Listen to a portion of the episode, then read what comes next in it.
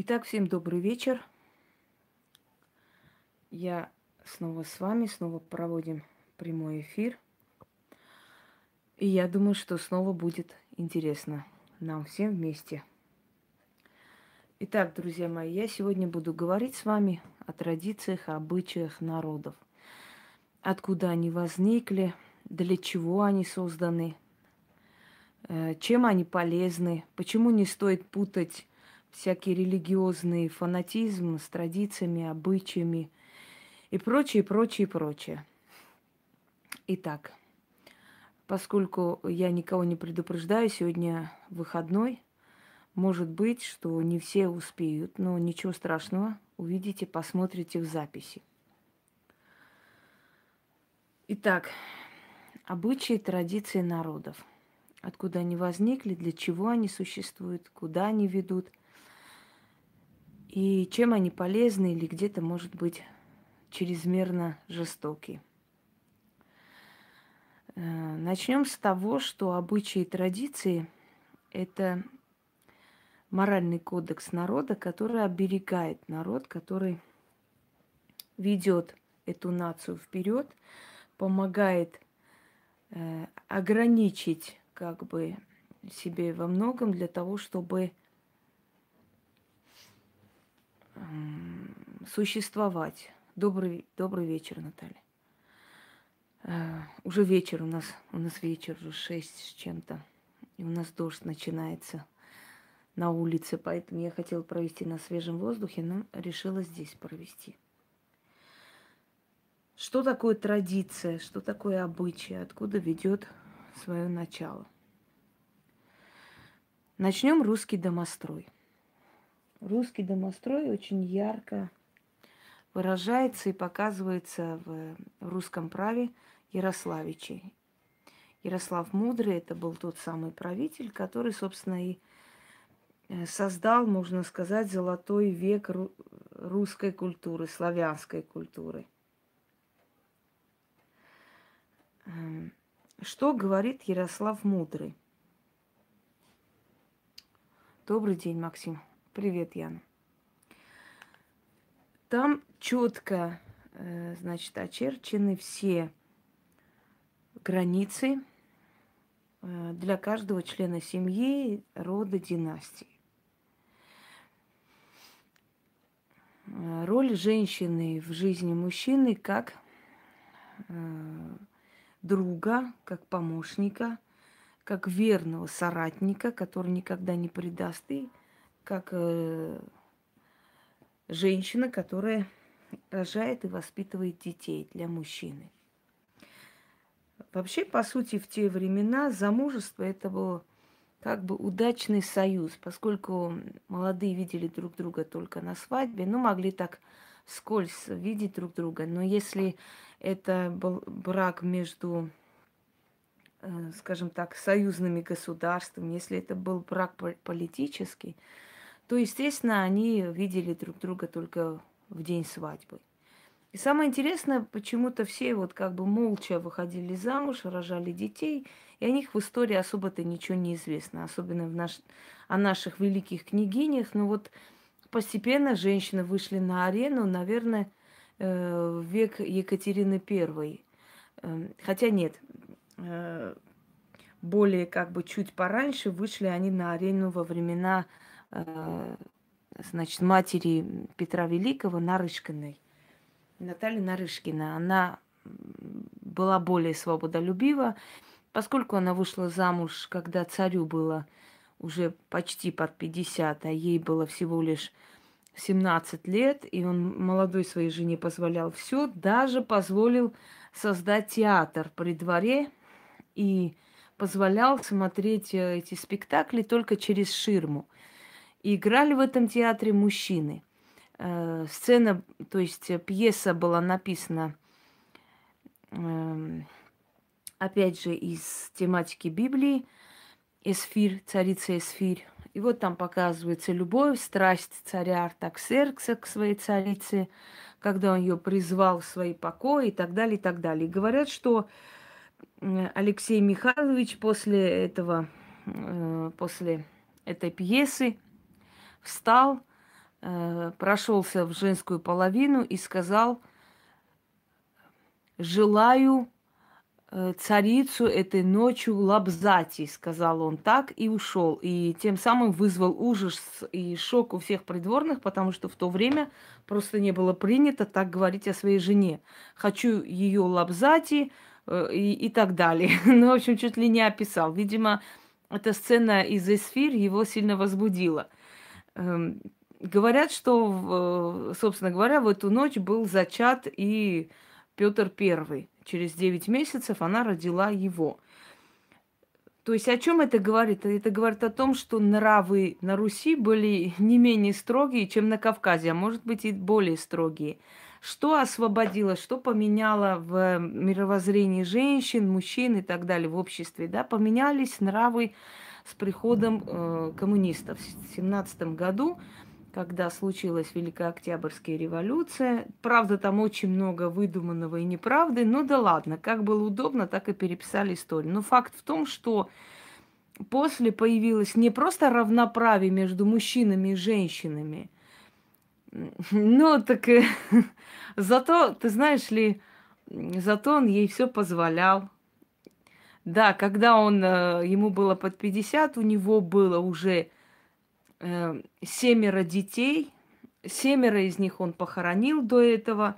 Потом э, Мария, царица Мария почила – и он очень долго был безутешен, и случайно как бы в немецкой слободе, живущий Нарышкин, который воспитывал свою племянницу Наталью. Он пригласил царя к себе, и Наталья очень смело подошла, налила ему вино, и очень э, понравилось царю. Знаете, в таком возрасте как бы уже женщины более да, молодые, такие смелые, нравятся мужчинам его возраста. Э, ну, говорят так, да, говорят, что отравила, но это, это всего лишь версия, Максим. Так вот, почему Нарышкина была более свободной? Откуда идет генетическое стремление, скажем так, Петра Великого к реформам, к новизне? Почему его тянуло в эту немецкую слободу? Потому что мать сама была оттуда, понимаете? Она была с более европейскими взглядами. Она ходила не покрывшись. Когда э, вывели царицу Э, к народу, здравствуйте, было принято, что царица ехала, ну вот как в Османской, в Атаманской империи, да, все султанши и прочие, если ехали в этих каретах, все было закрыто, никто никого не видел. Но когда русская царица, молодая Наталья, э, проехала по городу, то сама лично э, отодвинула занавес с кареты и показала себя народу. После чего духовник ее поругал и пошел жаловаться царю. Он сказал, что царица не совершила никакого великого греха и преступления, просто захотела, чтобы народ увидел свою царицу. То есть он просил ей то, что не просил бы, скажем, своей первой жене, да, которая была, скажем, одногодка с ним. Даже не одногодка, а на три года старше него. В принципе, это не имеет такого особого значения. А эта девушка, конечно, была моложе, намного моложе. Э, дети в основном Алексея Михайловича были больны. В основном они были слабые, мальчики рождались слабыми. Один э, единственный сын, который был до Петра, это слабоумный Иоанн. Э, вот, или Иван, одно и то же. И вот здесь, значит, вот Нарышкина Наталья рождает ну так да, показать, какой у нее там, как он может.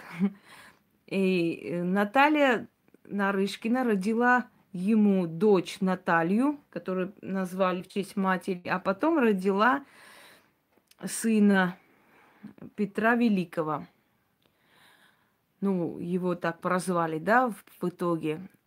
Родила она здорового богатыря, чуть не умерла во время родов, потому что рожала она три э, дня, когда она мучилась, Алексей Михайлович попросил одного из святых отцов помолиться за царицу, чтобы она быстрее разродилась, быстрее освободилась от этих мучений. Он сказал, если царица еще помучается, будет хорошо. Чем вызвал гнев царя? То есть он был в недоумении, сказал, гоже ли святому отцу желать мучения царицы? И он объяснил тем, что если он еще помучает, то есть она еще помучится, э, и ребенок родится не скоро, то он проживет намного дольше. Если раньше родится, то его жизнь короткая. Собственно говоря, он э, не так уж долго и прожил, да, Петр Великий. Он под, под 60 и умер, собственно говоря. И после этих слов пришли, при, принесли весть о том, что царица разродилась мальчиком здоровым. Вот он не мог не, не налюбоваться ни, на него.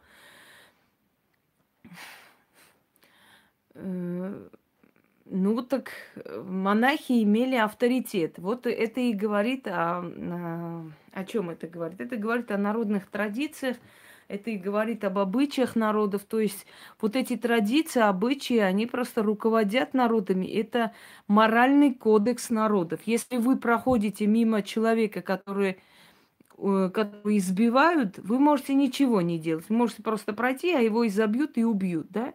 Но у вас есть еще другой выбор. Вы можете подойти, поучаствовать, кого-то позвать, вы можете позвонить в милицию. Если вы ничего не сделаете, вас никто не осудит. Но с моральной точки зрения вы не правы. Вот это и есть обычаи и традиции, то есть моральные э, обычаи, моральные э, этика и, как бы сказать, э, кодекс, моральный кодекс чести. Иногда кодекс чести доходит до абсурда, но сейчас мы закончим этот разговор, и мы перейдем на остальную тему. Итак, э, что сделало равными как бы мужчин и женщин полностью сравняла все с землей э, Великая Октябрьская революция. Если вы познакомитесь с русскими людьми, которые эмигрировали еще в те годы, да, и вот, ну, как бы сейчас иногда приезжают в Россию, иногда общаются. Я имела честь и возможность общаться с такими людьми. Более патриотичных людей – это какой-то другой сорт русского народа. Я вам скажу по секрету. Абсолютно другого типа. Очень аристократичные, очень воспитанные. Это люди очень богатые, но никогда в жизни они не будут Э, как бы это выставлять, это все показывать свои вот предметы роскоши, Бентли и так далее, и так далее. У них есть культура богатства, у них есть культура общения, понимаете? Вот я общалась с женщиной, которой сейчас нет в живых, ей было 90 с чем-то лет. Это была просто дама во всех отношениях.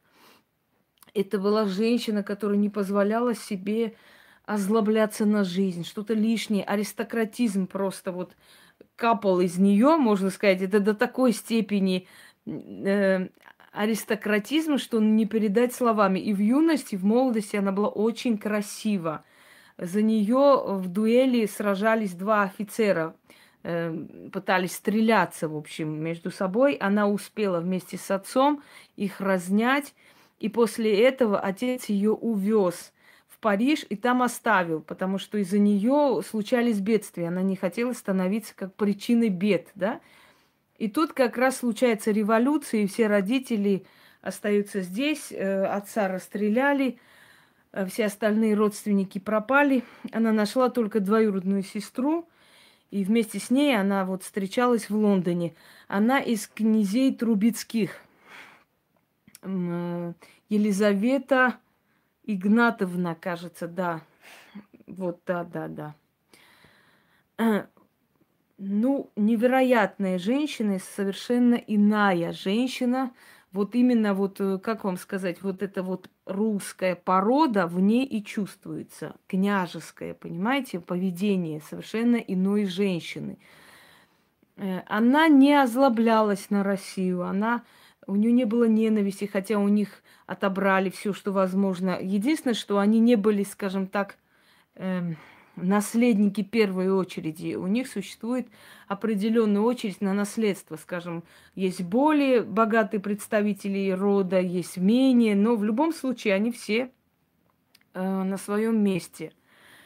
И я просто сравнивая вот этих людей и тех, которые после революции пришли, я пришла к выводу, что революция не просто сделала одинаковые права, она просто воспроизвела на свет каких-то женщин, знаете, среднего рода. Ну, вспомните вот советские фильмы, какие должны были быть советские женщины. Ну, вот, например, образ Мордюковой в кино, да, или там иных. И вы знаете, кто более всех был любим советским зрителям, как ни странно, э, у нас Любовь Орлова. А как она себя вела, какой у нее был образ? У нее же был образ западной дамы, мисс. Она же совершенно была далека от советского образа. Но вот советскому человеку она была очень, э, да, очень нравилась. А вот, вот с, с приходом революции почему-то было принято считать, что мы все должны одинаково выглядеть. Ты хорошо работаешь или плохо работаешь, ты стремишься, у тебя есть талант или нет, их не важно. Ты должна одевать одинакового типа вещи и так далее. То есть люди вещи заказывали там тайком, да, вот итальянскую обувь и так далее, чтобы хоть как-то отличиться от других. То есть они не имели права даже шить себе одежду, потому что это считалось буржуазным задатком. То есть это, это нехорошо, это не расхваливалось. Бабы в теле должны быть... Вот я смотрю на фотографии, скажем, женщин, да, которым тогда было 28, 29 лет, ну 30 лет.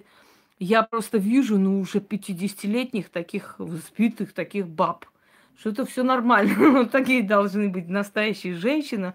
Советская женщина должна быть вот такой. Э, здравствуйте. И вот появился средний род, понимаете, средний род женщин, которые должны были одинакового типа халаты носить. И во всех фильмах все актрисы, они ничем особо не отличаются. Они одинакового типа. Если, скажем, э, в западной кинематографии ценилось больше да, специально толстели, чтобы выглядеть более такие массивные.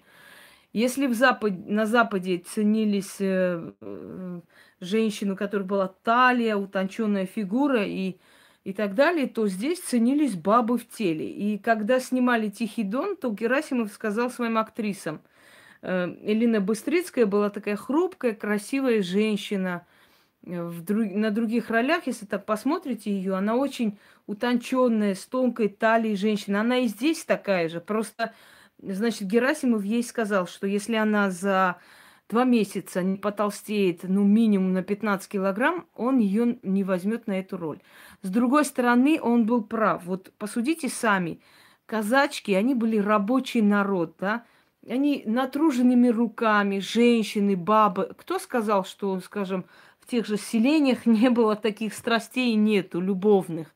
Когда люди влюбляются, когда люди оставляют мужу, сбегают. Много таких случаев. Поэтому просто село, почему-то мы привыкли, что в селе это вот в селе вообще по-другому. Да ладно вам, в селе тоже есть и разврат, и все, что хочешь. Просто единственное отличие в том, что в селе тут про это сразу узнают, а в городе годы нужны, чтобы узнали. Понимаете, теряешься в огромных мегаполисах, и ты можешь э, сегодня с одним чай пить, через два часа с другим, никто не увидит. А вот в селе это все видно, потому что на виду у всех, когда в твой дом заходит мужчина, потом другой, это понятное дело, что все это контролируют и видят. Вот и вся разница. А то, что в селе или в городе, везде люди живые, везде они любят, везде... Да, вот Все навали-то интересно, но только как там в этом фильме, да? Я с кузнецом приду. Зачем нам кузнец? Нам кузнец не нужен. Вот, приходи на сеновал. Вечерком. Э, собственно, вот э, о чем речь. И он хотел показать образ женщины, образ казачки, натруженной, сельской, деревенской женщины, которая работает, которая содержит огромное хозяйство, которая моет, стирает. Но при всем этом она как женщина еще существует, она любит, у нее есть страсть, у нее есть желание и так далее, и так далее. Вот заметьте в этом фильме, тоже касаемо традиции, обычаи, заметьте, как, как достойно снят этот фильм. Когда вот сейчас э, сняли вот «Тихий дон 2», 3, боже мой, я не хочу даже эту срамоту смотреть. Я вроде Бондарчук отличный режиссер. Я не знаю, что с ним случилось на старости лет. Он собрал созвездие актеров. Созвездие на самом деле это отличные актеры все. Но как они сыграли хреново, вот это я не могу понять. Почему они так сыграли по-идиотски? И когда эти слова, мол, сучка не захочет, кабель не вскочит. Так омерзительно. После этого вообще я просто включила минут на 15 посмотреть, что это за новый фильм. Я же говорю, конкурс бледнолицых. Вот каких есть рыжеволосых, светлых по всей России собрали, якобы играют роль, э, значит, казаков. Во-первых, казаки – это смесь русских, э, кавказских народов, тюрков – Абсолютно, да, нету там ничего кав... ну, каза... казацкого, да. Потом, эм, понимаете, как Григорий же э, Мелихов, он должен быть с орлиным носом, чернявый, понимаете, чем, чем-то напоминать и кавказского мужчину, такого страстного, бескомпромиссного влюбчивого, но, с другой стороны, и однолюба в том числе. То есть ему нравятся женщины, но он ее не может забыть. Вот это были казаки. Это, ну, это непревзойденный шедевр. И сколько бы ни снимали, они никогда не смогут затмить Славу Герасимова, потому что это был великий режиссер. Он чувствовал все. Там в этом фильме каждую сцену можно взять в рамку, понимаете? Это настолько все продумано, это настолько все правильно сделано, что ты не просто фильм смотришь, ты живешь их жизнью, ты там находишься. Вот это и есть прочувствовать традиции, обычаи народа, понимаете? Если режиссер не чувствует этой традиции, этих обычаев, он никогда не снимет стоящую картину. Но он прочувствовал, и он так снял, что просто как бы каждый человек, тем более тот, который рожден э, в Ростове, там, э, рожден э, в Ставрополе и так далее, любой из этих людей, он просто видит себя в этой роли, свою бабушку, своего деда. Он видит реальную жизнь казаков. Поэтому, если мы хотим что-то сделать такое, знаете, касаемо именно народа, э, или сценарий, или э, фильм снять, или написать песню, я не знаю, что мы должны прочувствовать традиции, обычаи этого народа. Только исходя из этого возможно создать шедевр. А иначе это будет просто, знаете, такой бледный какой-то, как он там называется, имитация вот всего этого, но не более того. Итак, далее. Семнадцатый год сравнил э, в правах мужчин и женщин. Женщины стали председателями колхозов.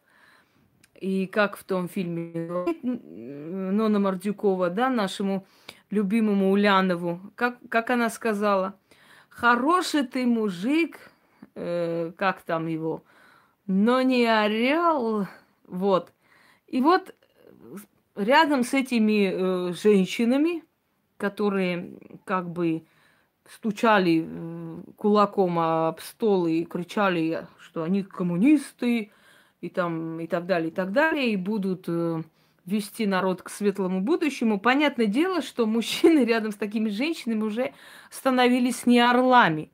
Пропал домострой, пропало уважение, пропала доминантность, хотя бы, как бы вам сказать, хотя бы, ну, показная доминантность мужчины – ведь роль мужчины в семье, она всегда должна быть первой. Понимаете, э, он должен быть главой, главенствующий. Дорогие женщины, неважно, сильная вы дама, слабая, дайте мужчине почувствовать себя главой семьи, и он вас будет любить и носить на руках. Не обязательно, чтобы...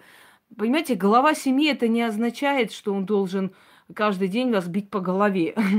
но уважать его старшинство, ну вот как вот в прайде львов, кто добивает еду, кто добивает э, пропитание для всего прайда?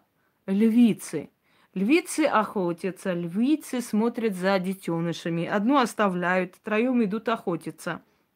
Львицы, значит, э, все это, все это берут на себя, взваливают все эти трудности. Но кто первым ест там? Лев он есть в основном, вот он львиная доля, не просто так придумано, он есть в основном 40% из добычи, после чего допускает сначала львят, а потом оставляет все остальное львицам. То есть те самые женщины, которые добили это все, будут сидеть и тихо наблюдать. По-вашему, эти львицы, они настолько слабые и несчастные, что не могут этого льва просто разорвать всю его гриву на тысячи клочьев и выкинуть его. Они могут это сделать. Но он им нужен. Во-первых, он нужен для того, чтобы продолжить прайд, э, для того, чтобы родились львята. Они мало того, что они добивают это все, приносят ему и угощают его господина, да, всемогущего – они еще просят его, они ластятся к нему, они рычат на него, они его призывают к спариванию, они его просят. Они, они всеми силами его уговаривают, значит, вокруг крутится, танцует, и вот он лениво встает, такой злой, мол, достали, дайте поспать, что вы, баба, от меня хотите. Вот он пару минут свое дело сделал, пошел, лег обратно. И этого им достаточно, чтобы родились львята, понятно. После, когда Прайд атакует, э, да, когда Прайд атакует э, инородный, значит, чужой лев, это очень чревато, потому что обязательно львята будут убиты.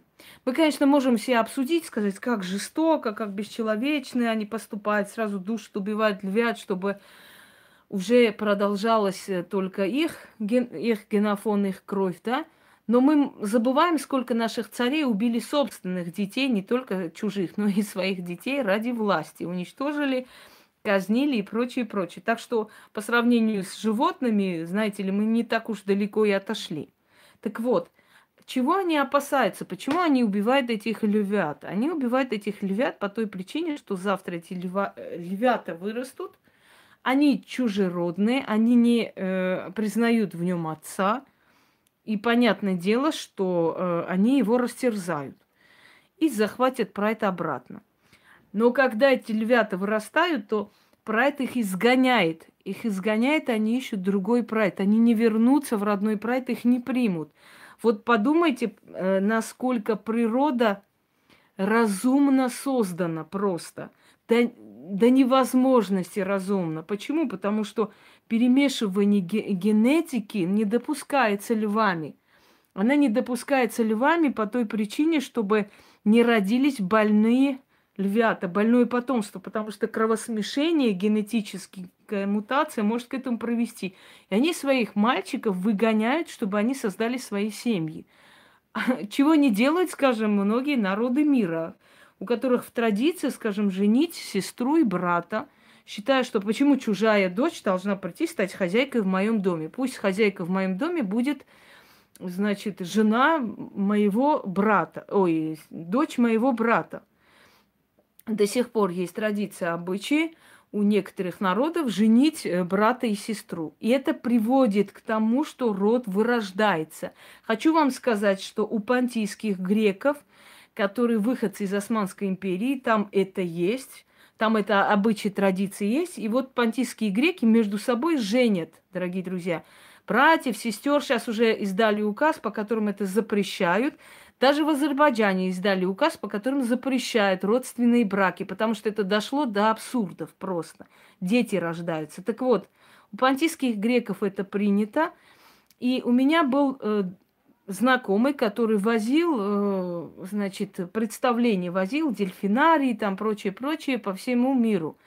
И вот он от, говорит, я, ну, нам обычно говорят, что дети из интернатов, детских домов и так далее, или там э, больные дети, да, должны бесплатно прийти. То есть условия администрации вот таким образом пускаем вам, вас туда, если вы даете добро, чтобы дети вот из таких вот слоев населения приходили бесплатно. Я, говорит, сказала, ну, конечно, пускай приходят. Говорит, ты не представляешь, там привозят автобусами дебилов, автобусами. Ну, извините за это выражение, это, это диагноз медицинский, называется дебилизм, деградация, дебилизация. То есть автобусами привозят этих детей, которые родились вот именно из таких браков, понимаете? Люди, зная даже абсурдность вот этого, в любом случае продолжают это делать. Это тоже дань обычая, дань традиции. Но нужно ли э, как бы поощрять эту традицию? Должны же быть традиции, которые должны уходить в прошлое, да, потому что они уже не соответствуют нашему времени. Было время, когда население мира не было таким, э, скажем так, э, огромным, и люди много тысяч лет назад брали вот брали в жены своих сестер, своих соплеменниц, потому что не было у них иного выхода. Они жили, скажем, в пустыне, они жили э, в таких э, местах, не особо людных своим племенем, и поэтому им, поскольку им нужны были женщины, им нужно было продолжение рода, они женились на своих ближайших родственниках. Но потом, когда уже население мира стало более, скажем так, э, больше, да, вот тут не отвлекают, то, естественно, уже поменялось полностью отношение. Что здесь написали? Я извиняюсь. Я не слушаю голосовые. Я сто раз говорю людям, они мне присылают. У меня нет времени сидеть слушать голосовые. Если у вас есть желание, пожалуйста, напишите э, как бы лично.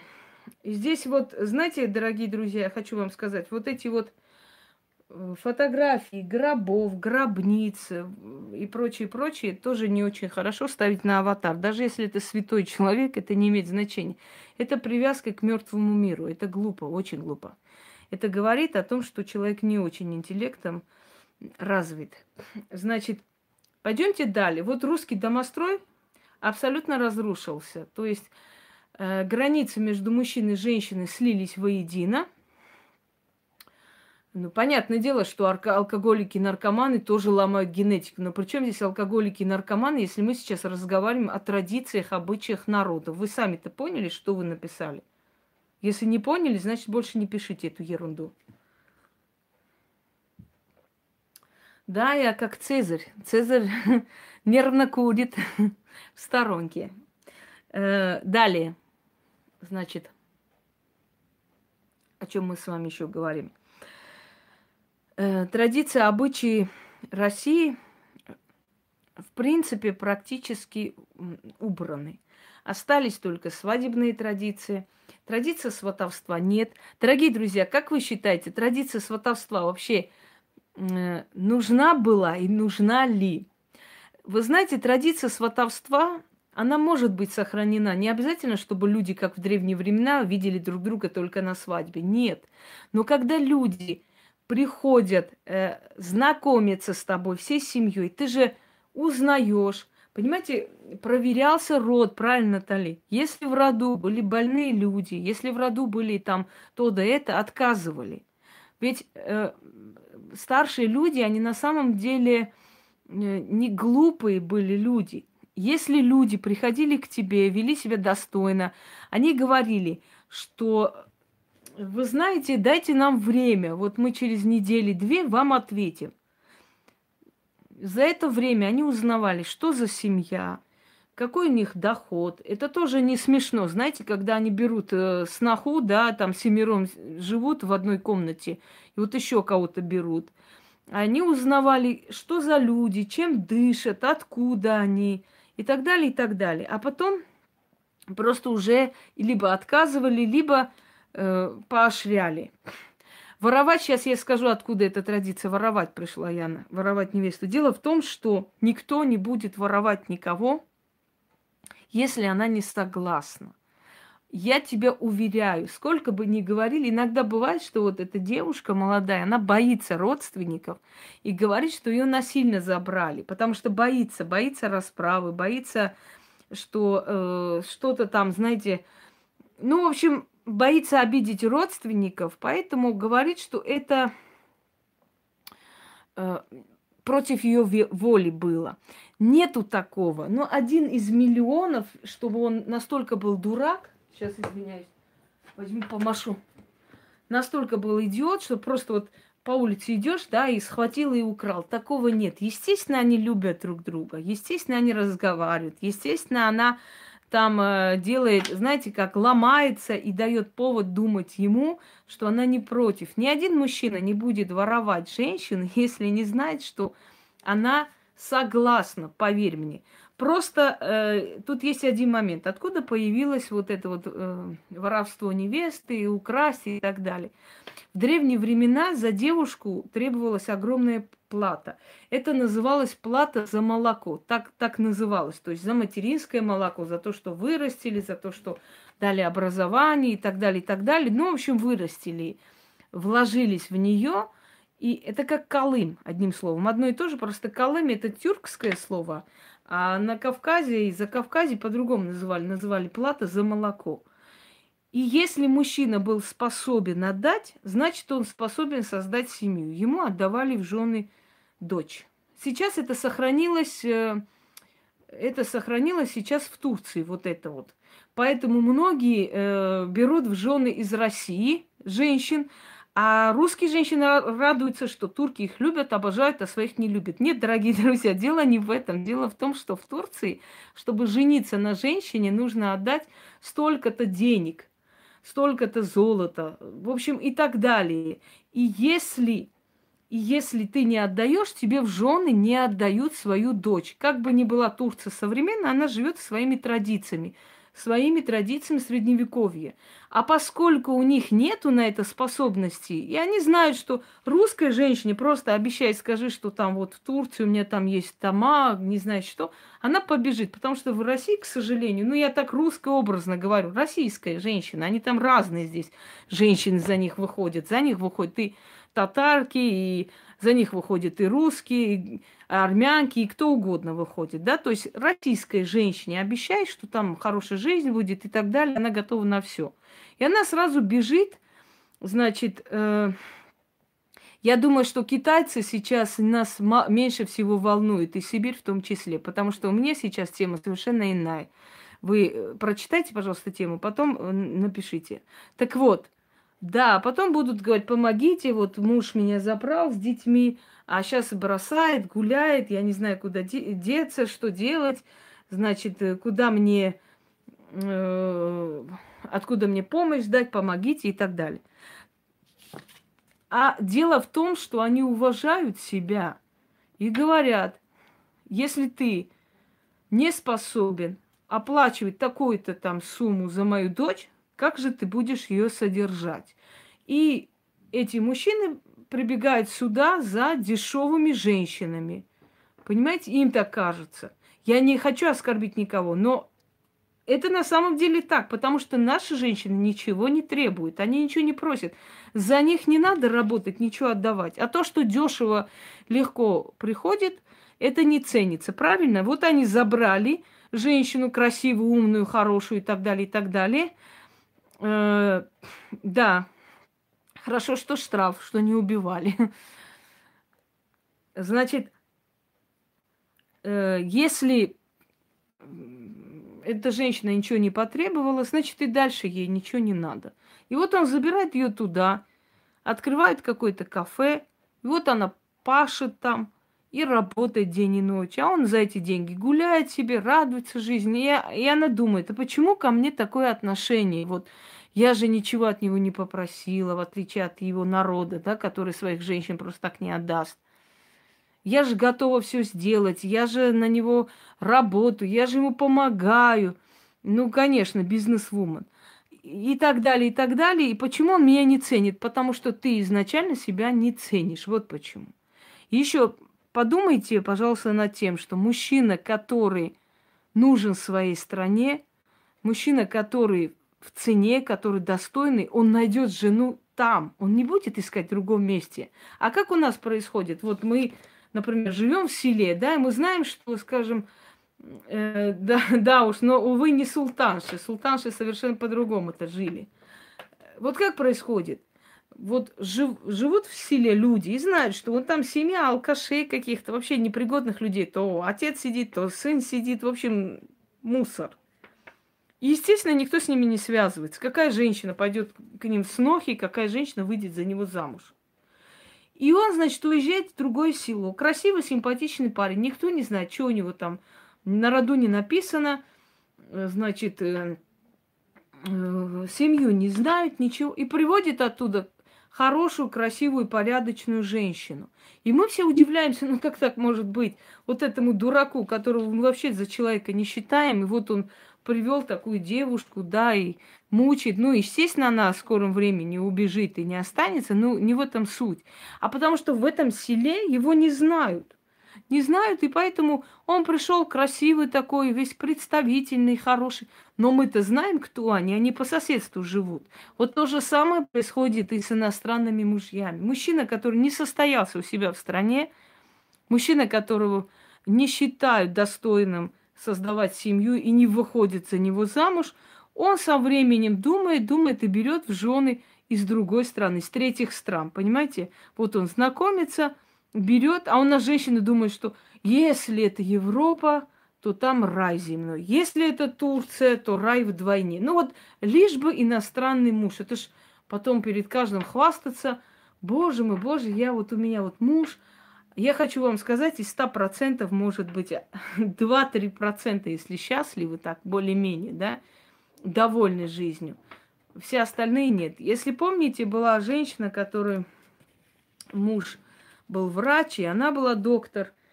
Э, он убил дочь. Он убил дочь и выстрелил в нее. Она ослепла ей в глаза. И э, потом себя убил. И когда э, там их кремировали, ей отдали два мешка. Это все, что было от ее любимых людей. Собственно говоря, оказалось, что он психически неуравновешен. И она это знала, чувствовала много лет, э, но не могла ничего сделать, потому что там жила с ним, у них был дом, ребенок родился. Понимаете? Э, и я помню, когда вот в этом пусть говорят, ну, вот, ну, я не знаю, вот Задорнов сказал бы, ну, тупые. Что сказала женщина, которая там сидела э, на стуле экспертов? Она сказала, Машенька, Бог вас так любил, что ослепил вас, чтобы вы не видели э, смерть своего ребенка. Очень интересная версия. Бог вас так любил, что ваш муж пристрелил вашу дочь, потом вас лишил зрения и лица вообще, да, и потом, э, значит, убил себя. Вот он так любил вас, Бог, что он вас даже ослепил, чтобы вы это все не видели. Понимаете, логики у наших людей нет. У таких людей вот сколько хочешь объясняй и говори. Это бесполезно. Это настолько промытые, просто зомбированные мозги, что они даже в этом, вот в этом злодеянии и ужасе видят любовь Бога. Вот. Особенно, когда все время на, на все воля Божья. Я не знаю, какой э, э, Бог сидит и пишет сценарий каждый день. Вот сегодня этот подвернет ногу, сегодня тот попадет в аварию. Вот моя воля такая. Я хочу, чтобы вот так было. Понимаете, не говорите так. Если вы хотите показаться верующими, вы показываете себя тупыми, говоря о том, что, э, например, попасть под грузовик ребенку, да, это воля Божья была. Ну вот, вот он сидел сегодня и написал, пускай там вот этот мальчик Вася, да, попадет под трамвай. У меня воля такая сегодня. Ну, понимаете, что это вот веет тупизной и каким-то, как бы сказать, как это называется, бессилием каким-то. Когда не знаешь, чем объяснить. Воля была Божья, чтобы самолет упал. И так далее, и так далее. Ну, идиотизм это все. Это, это не красит никак ни вас, ни, ни вашу религию, ни, ничего не красит. Пойдемте далее. Ну, ощущение стада создается всего лишь, больше ничего. Значит, далее пойдемте, дорогие друзья. Традиция обычаи. Для чего традиция брать э, жену девственную, да, еще с древних времен? Э, здесь есть одна причина, чтобы, поскольку тогда не было, естественно, экспертизы всего-всего, чтобы э, род был э, чистый, чтобы избежать всяких конфликтных ситуаций и э, недопониманий по поводу того, откуда ребенок родился. Вот именно. Откуда родился ребенок и чей это ребенок. То есть для чистоты, чис, э, вот как бы для более такой, ну все, все, я уже забыла, для чистоты рода, расы, нации и так далее. Потому что если женщина гуляла до свадьбы, то очень может быть, что она и ребенка-то может родить и от другого, или она может прийти беременной уже. И, естественно, тогда ты не определишь. Даже, даже если определишь, этот ребенок никуда не денется, он может остаться в роду, мужчина может полюбить эту женщину, принять этого ребенка, и уже чистота рода как бы под опасностью и под сомнением. Вот именно поэтому в домах султанов, да, если в этой записной гаремной книге были записаны все дети, все члены семьи султана. И если кто-то был не записан, он не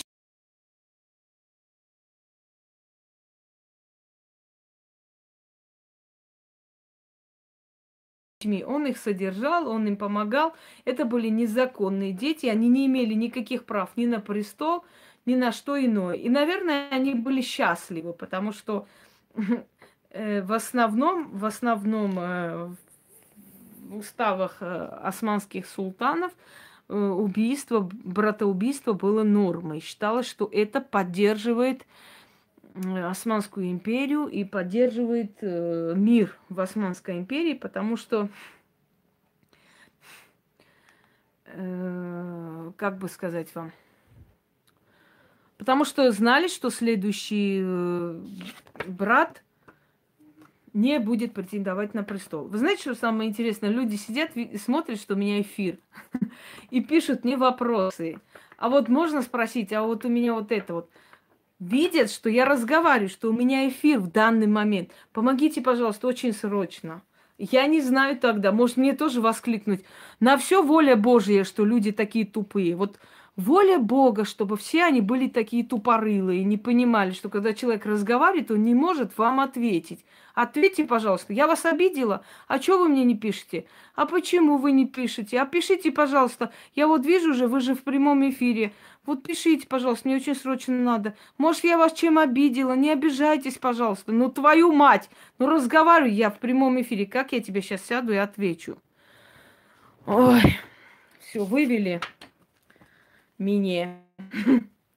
Пойдемте далее. Э, это самое смешное, когда человеку не, не можешь ответить, нет времени или не считаешь нужным, да?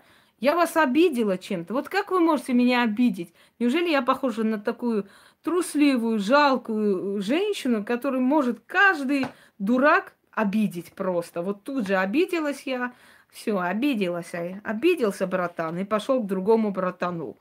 Ну, Хватит, люди, пожалуйста. Научитесь э, как-то вести диалог, я не знаю. Или вы пишете мне сутками, сейчас э, на, на время просто оторвусь, извиняйте. Вот помогите, пожалуйста, еще помогите. Вы видите, что я не помогу в этом вопросе. Я сказала свои условия. Вы пишете через Яну. Ну а что она не помогает? Вот она всем помогает, а мне не помогает. Вы понимаете, что люди должны, во-первых, ценить мой труд. Во-вторых, если вас не устраивают условия моей работы, я не буду с вами работать, потому что вам так хочется. Помогите, пожалуйста.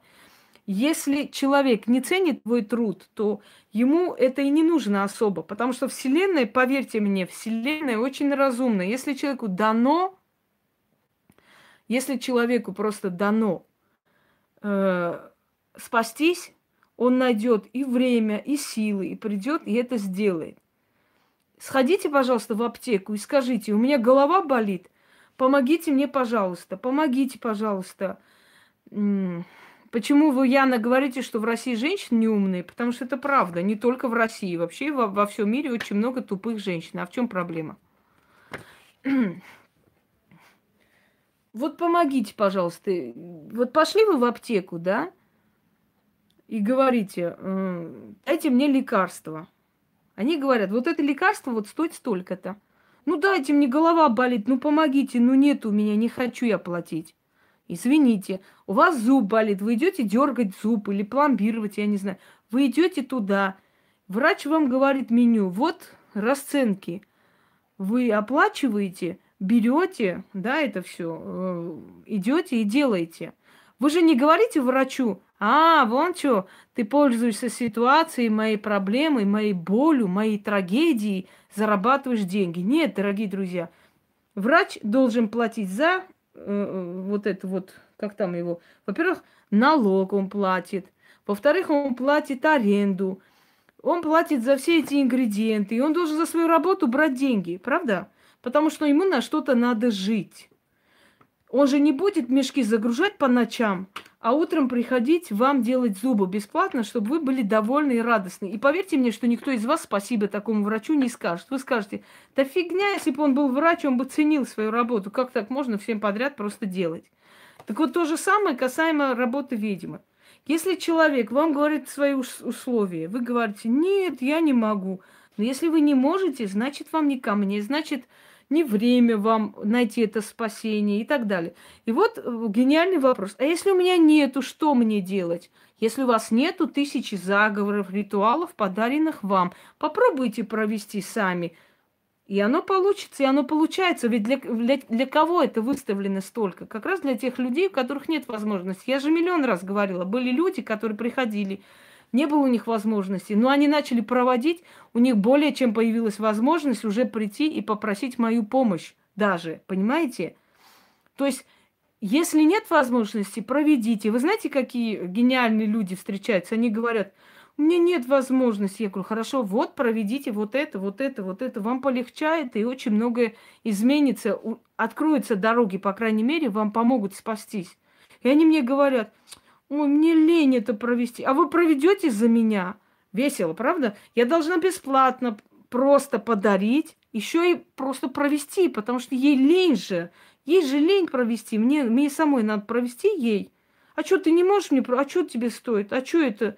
А что ты не сможешь? А тебе что, тяжело? И вы говорите, что, например, да, всем подряд я должна помогать. Я никому ничего не должна, не обязана. Я в последнее время очень многим отказываю. Отказываю, потому что я считаю, что не хочу я помогать этому человеку. Не расположена я к этому человеку. Идите куда хотите. Или вы думаете, что я из тех людей, которые за всех будут держаться? Нет, вы ошибаетесь. Я совершенно ни за кого не держусь. Просит меня. Можно и так, и сяк, и так далее. Так что, дорогие люди, будьте так любезны. Когда вы видите, что я в прямом эфире общаюсь, и вы пишете, что я обиделась на вас и не отвечаю – но я не знаю, на что я должна обижаться.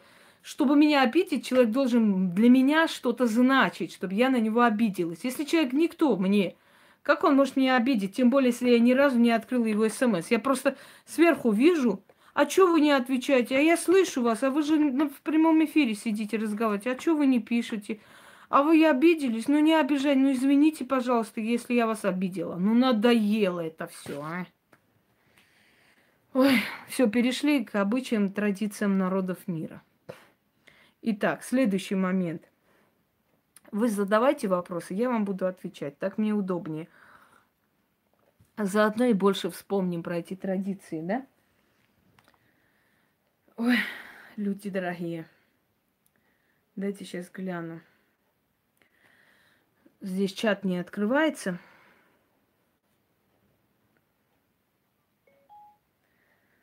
Ой, ну все.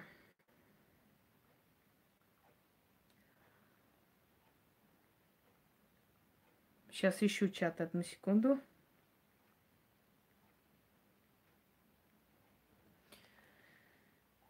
Так.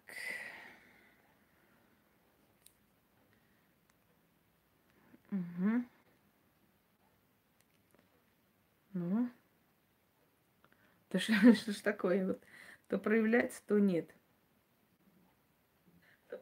Все. А традиция красить яйца на Пасху. Откуда, зачем и что несет в себе? Рассказывай. Красить яйца на Пасху вообще языческий праздник. И на Руси тоже был такой праздник, когда красили во все цвета яйца. Это был праздник э, начала весны, начала значит, э, посева и так далее, и так далее. Это был праздник, посвященный богам лесов. Это был праздник, посвященный богам благополучия, той же самой Берегини. И э, красили яйца в разные цвета природы. То есть тем самым показывая, сколько разнообразия, сколько жизни, сколько разного в нашем мире вокруг нас. Из уважения к природе, к ее цветам, к ее миру, то есть цвет воды, цвет там полей и так далее, и так далее. Э, откуда это перешло в христианство? Значит, э, когда вообще это э, Песах, это еврейский праздник, что означает исход, выход. Когда евреи сбежали с Египта, то по легенде, по версии Библии остановились возле Красного моря.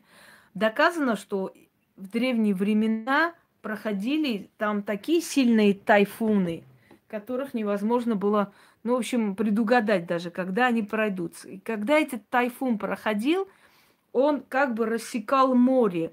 Он рассекал море, и вода поднималась, становилась прямо как стена.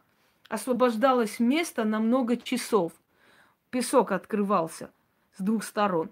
А потом это, этот ветер отходил, и все, и вода снова как бы э, ну, соединялась, да, два берега, которые становились.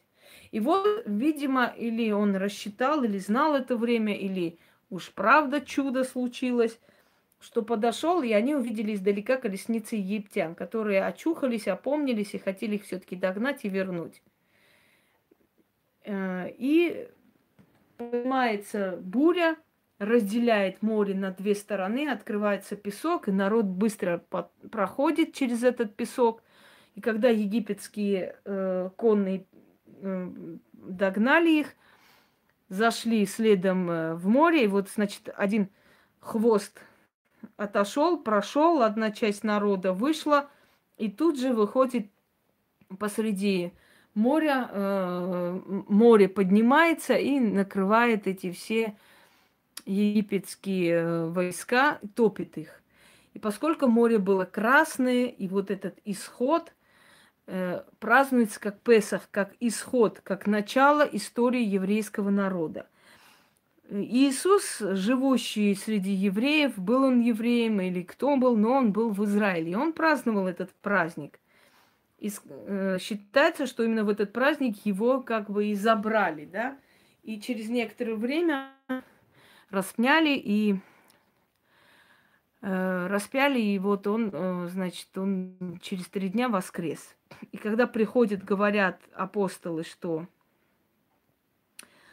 Иисус воскрес, они не верят, и тут один из них говорит, если я вру, нет, если я говорю правду, пусть это яйцо покрасится в красный цвет. И тут же яйцо покрасилось в красный цвет. Хотя в Библии такое не сказано вообще ни одного слова. И вот оттуда, мол, традиция пошла красить яйца.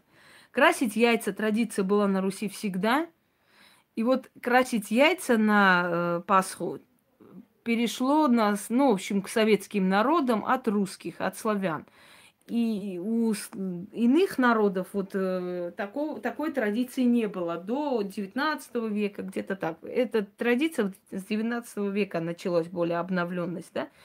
Вот для того, чтобы оправдать вот этот э, крашение яиц, который народ не хотел от этого отказаться, переделали под христианский лад. На самом деле это берет начало именно оттуда. То есть это перемешку еврейский посох и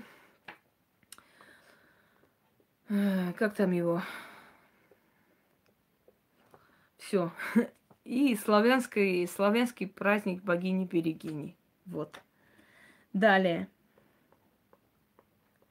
Магдалена, ну, так сказано, что это сказала Магдалена, на самом деле Магдалена ничего не говорила, и в Библии такого вообще не написано и нет. И в Библии вообще нет понятия э, Пасха, что надо праздновать христианам, что надо что-то как бы, ну, глупости не пишите. Причем здесь Христос воскрес, яички есть и так далее. Что за глупость? Так никогда не говорят. Говорят, Христос воскресе, воистину воскресе. Причем здесь яички. Нахватайтесь ерунды и пишите в форуме всякую херню. То же самое касается масленицы. Масленица – это традиция сжигания зимы, начала нового этапа, начала весны и так далее, и так далее. И вот делали чучело зимы и сжигали всенародно, показывая, что зима ушла, злая зима.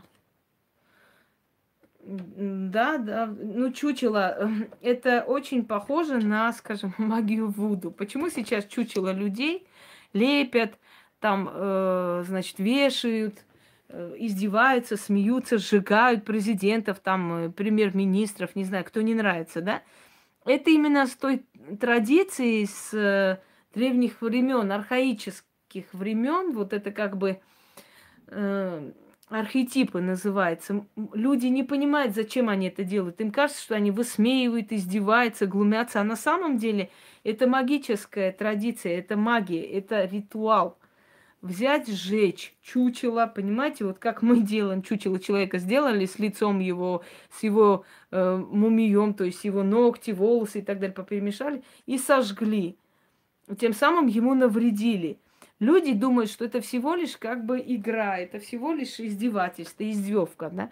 Но на самом деле это действительно неосознанное выполнение ритуала, сжигание и прочее, прочее. Навредить с помощью чучела человека. А вот чучело зимы – это как избавиться от всего злого, плохого. Причем чучело это делали в каждом дворе и выносили старые вещи, порванные вещи, то есть нищета, вот трудности, все, что было. Здравствуйте, Хабзат. Все, что было, все это вынести, сжечь и избавиться. Дальше Рождество.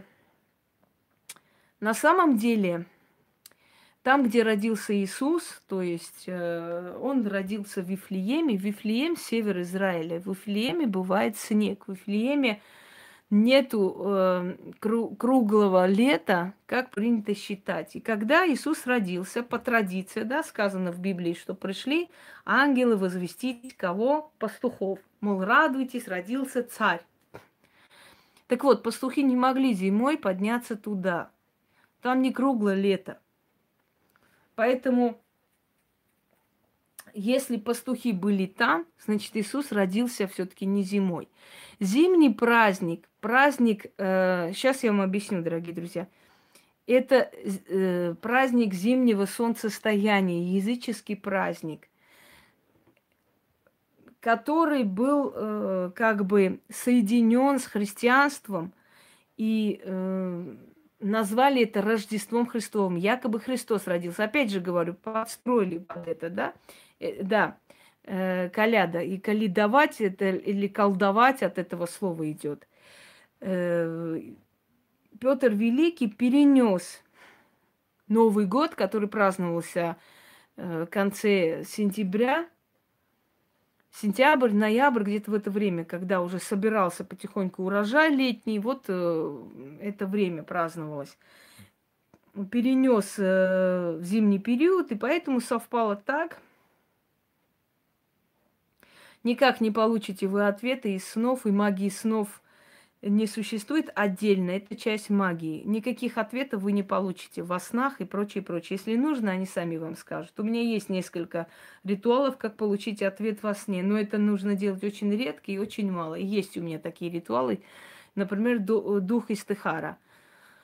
Добрый день, добрый день, Алена. Итак, э, перенес зимнее время и соединился с Рождеством, получилось Рождество, потом Новый год – католическое Рождество, григорианское Рождество и так далее.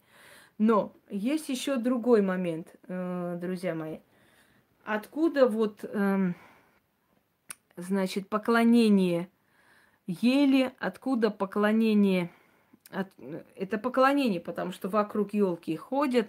Откуда эти маски одевают, почему их одевают? Читалось, что был некий э, царь, который был настолько омерзительный и настолько тиран, что даже спал со своей матерью, заставляя ее как бы прислуживать э, ему и так далее. И она в ненависти своей его прокляла и попросила богов его уничтожить.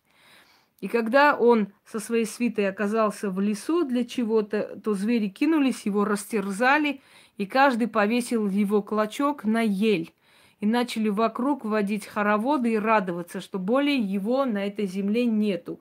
Вот, вот эта традиция ходить в масках, добрый день, Лаура, ходить в масках э, зверей и вешать на елку там всякие разные предметы и так далее, эта традиция пришла из именно того времени, из-за наказания злого тирана и радости народу. То есть, по сути, вешая на ель вот это все, да, мы показываем Э, мы как бы имитируем то время, когда звери, растерзав его, повесили его куски на, на елку, тем самым э, показывая свою радость.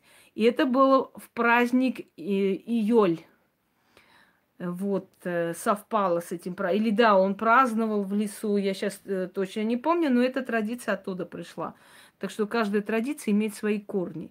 Ну, то же самое, как, например, традиция многоженства на Востоке, которая, может быть, многими осуждается. Я считаю, что многоженство на Востоке именно для этого и создано, чтобы ни одна женщина не оставалась незамужней.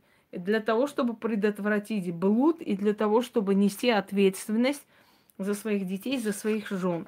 Есть ограниченное число э, женщин, которых мужчина может взять в жены. Он не должен отказывать ни одной жене, он должен ровно как бы к ним относиться хотя бы, да, если даже одну любит, а вторую нет. В любом случае он обязан относиться к этим женщинам как, э, как бы одинаково. И траты должны быть одинаковые ко всем э, и прочее, прочее. Потом э, старшая жена должна быть не против этой женитьбы.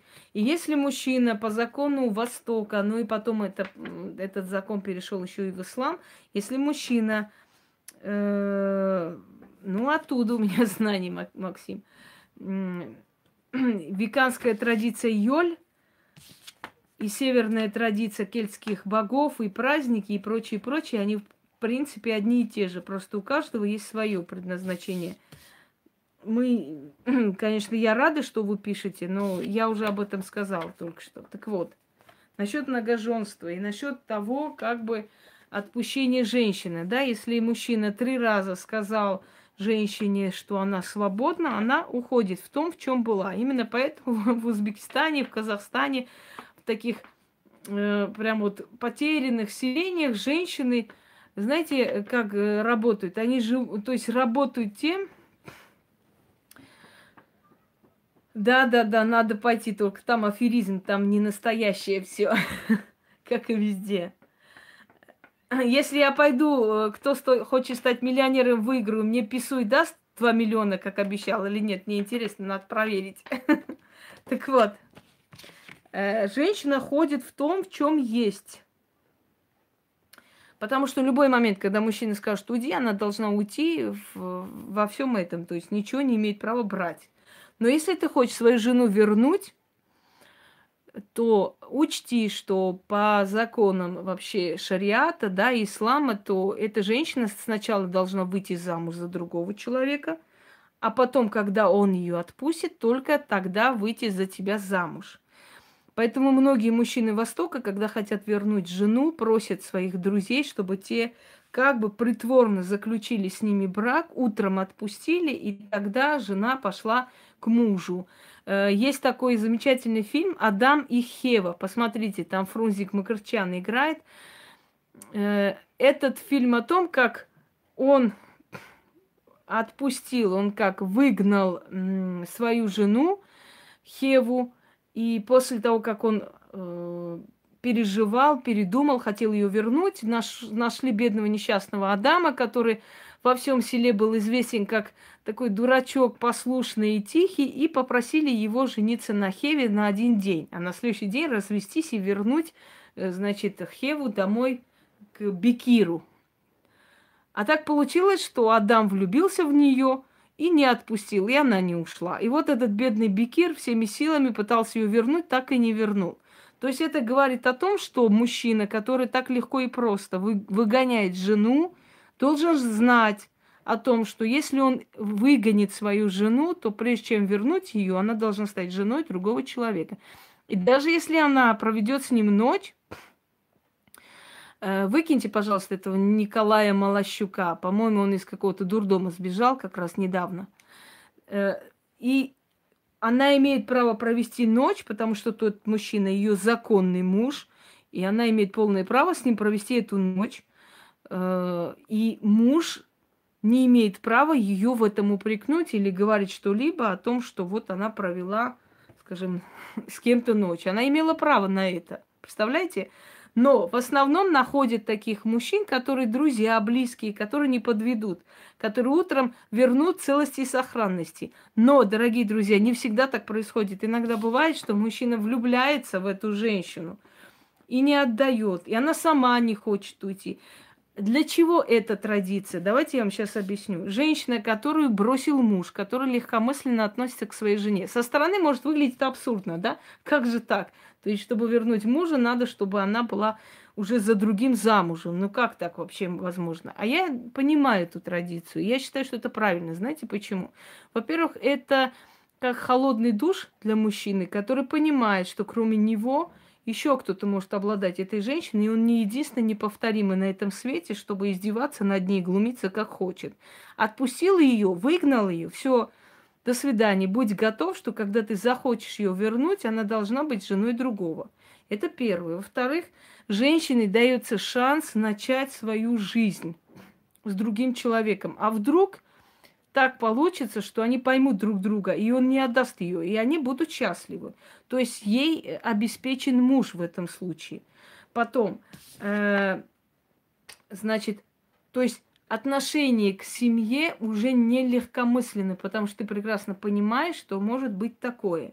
У чеченцев есть такая традиция. После свадьбы в течение 40 дней Э, они забирают дочь, чтобы ей подарки купить, родители, еще что-нибудь подарить, там, семье, супруга и так далее.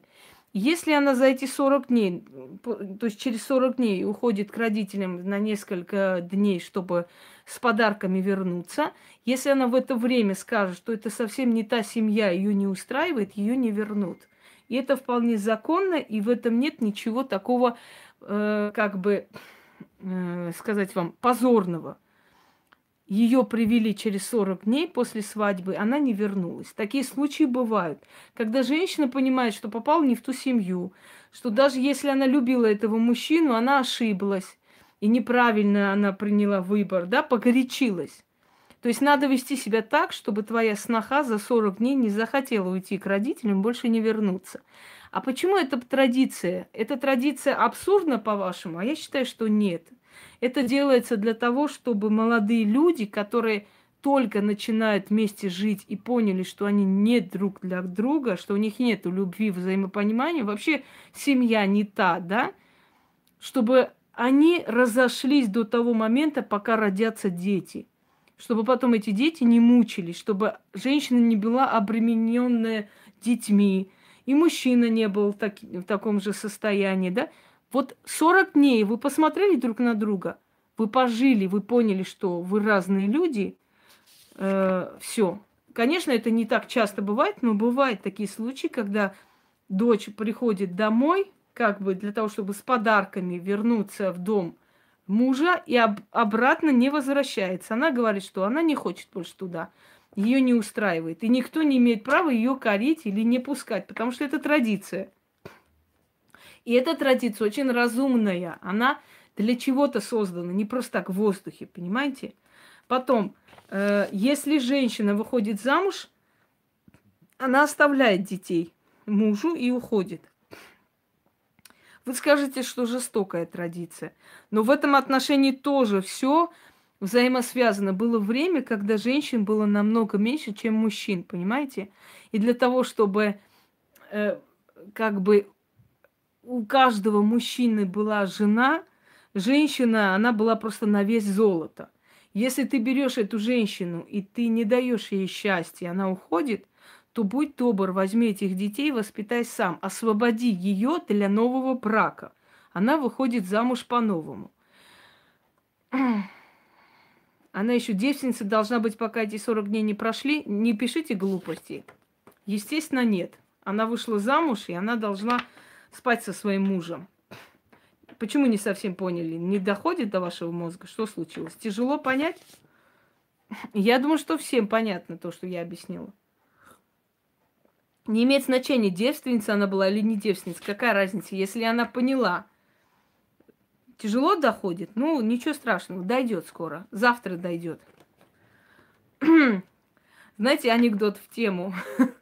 Животные сидят, баран рассказывает что-то, все смеются, смеются, ухахатываются, а осел, значит, э, молча сидит. Ему говорят, чего, говорит, не смеешься? Не знаю, ничего не понимаю, не доходит. Опять что-то рассказывать, баран все смеются, за животы хватаются, осел молчит. Что такое? Почему не смеешься? Он говорит, да не доходит до меня. Ну, на следующий день барана зарезали, все сидят, плачут, горюют, у всех настроения нет. Осел как начал смеяться, они ему говорят, ты что смеешься-то? А вот вчера баран эти анекдоты рассказывал, вот сейчас дошло. Вдруг дойдет завтра вам. Давайте. Следующий вопрос. Какой у вас, дорогие друзья? Да, да, да. Вот. И вам смешно. Это хорошо, это радует.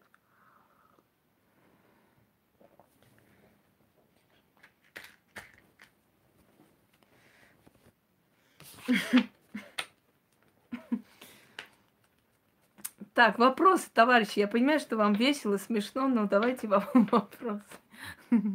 Да, классный анекдот, согласна. Какая еще традиция вам э, интересна? Дошло, дошло. Вам интересно и хотели бы знать?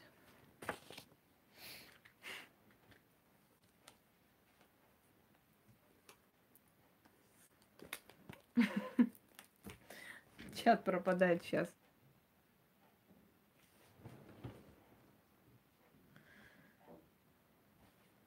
Угу. Это каких женщин вместо елки?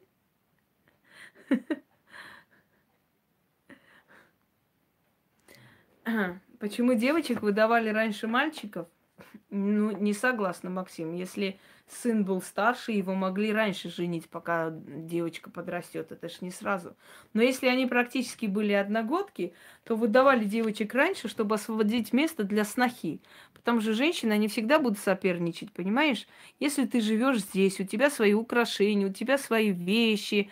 Женщины очень дорожат своими вещами. И вот как-нибудь, значит, э, приходит другая, да, и начинает там вдруг нечаянно мерить твое кольцо или одевать твою вещь, и начинается э, вот катавасия. Поэтому, сейчас скажу, и поэтому раньше выдавали дочерей, чтобы освободить место для снохи. Сейчас про шапку евреев расскажу, потом далее пойдем. Вообще шапка евреев это не только шапка евреев, это вообще шапочка Э, которая пришла из шумеро-акадских времен, потому что евреи это шумеры. Это шумерские племена, которые ушли из Междуречия. Да, по сути, древний народ. Э, шапка не только евреи шапку носят, носят шапку все. Там э, носят мусульмане, вот специально молитвенную, да, вот напомните, как называется, я уже все, Э, как-то оно называется. Я даже из Татарстана привозила отцу своей подруги вот эту шапку очень красивая. Из, да, нет, не тюбетейка, другая. Из Аль-Шарифа привозила я из Казани. Э, ему шапку для китап. Да, наверное, да. Он был зашит золотыми нитями, такой очень красивый. Э, Эту шапку носят кавказские мужчины, да, а женщины покрывают голову. Сейчас объясню почему. Вот перед вами танец. Вообще это дагестанский танец. Хотя здесь имитация, э, скажите нам, известного нашего танцора Исымбаева, Махмуд Исымбаев.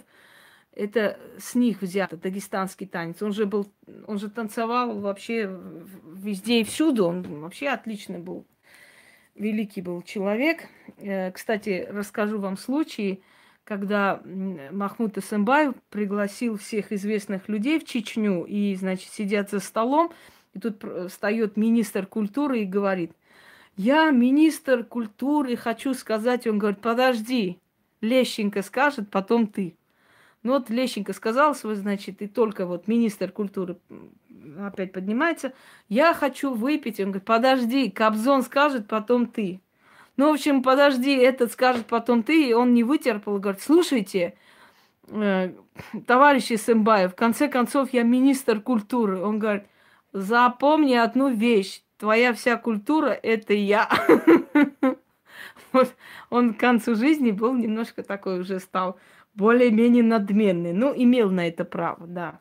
Так вот, повернули, вот, вот так показываю, да, это область над женщиной легче показывать, удобнее. Вот эта часть, хабзат, вот эта часть, головная чакра, она, соеди... она как антенна, она соединяет нас с, со Вселенным.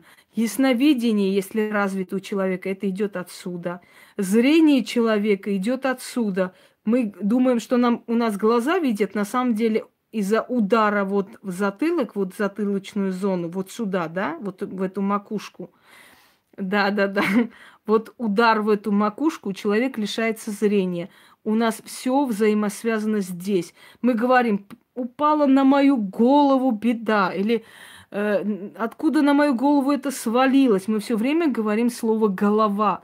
Э, считалось в древности, что здесь находится душа, что вот это соединяет нас с Богом, вот эта вот часть, вот эта часть. Она отвечает за зрение, она отвечает за ясновидение человека, за предчувствие человека, за очень многое. И когда желают человеку, да, ему вот так вот делать на голову, мол, м, чтобы ты провалился, или, или над твоей головой, чтобы и так далее. То есть вот вся проклятие, желание и прочее, прочее приходит человеку вот в это место головы, вот, вот здесь. И для того, чтобы сохранить это место и быть сильным, покрывали, одевали вот такой тюбет. Вот так вот. Это перешло и в исламскую традицию. Это есть и у армян, это есть и у грузин. Вот такая вот пасик называется, вот круглый ставится над головой. То есть почему покрывали голову женщины и почему покрывали голову мужчины шапками, там, попахами и так далее, сохраняя вот эту чакру головную, вот эту часть, которая соединяет нас со Вселенным.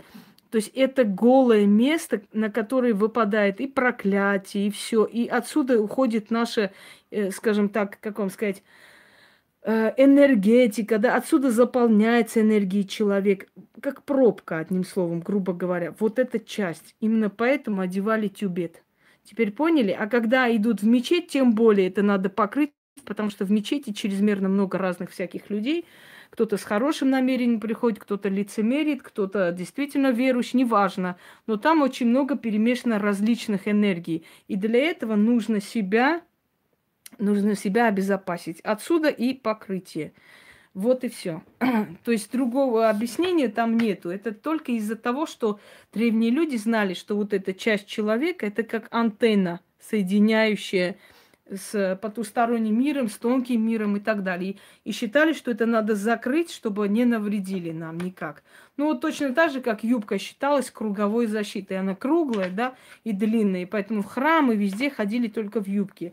В православных храмах, если... Да, сейчас скажу и про голый живот. Хорошо, что напомнила Яна. В православных храмах, когда заходят ну, если я захожу, например, взять там свечи или что-нибудь еще, мне иконы нужны определенные, чтобы переделать под себя. И я когда туда захожу, там даже если я в брюках, там есть такие длинные, так, или юбки есть, или такие длинные материи, то есть ты оборачиваешься и заходишь. Вот. А, ну вот неправильно у нас, что в церкви это снимают. А вот, например, в исламских э, традициях они наоборот одетые идут в церковь. То считается, что это сохраняет от всяких разных энергий. Что касается открытого живота, э, чем больше открытости в женщине, это не просто смотрится вульгарно, да. Если вы открыли грудь, если вы, скажем, человек э, со вкусом, если вы открыли грудь, закройте ноги, тогда оно будет смотреться. Вот длинное платье или брюки, которые закрыли вам ноги, а грудь открыта, декольте, тогда будет смотреться, почему голливудские звезды, например, те вот еще тех времен, не вот эти шалашовки, а тех времен, Софи Лорен, скажем, та же самая Бриджит Бардо, они одевали длинные платья, открытые грудь. Или наоборот, закрытая грудь, короткое платье.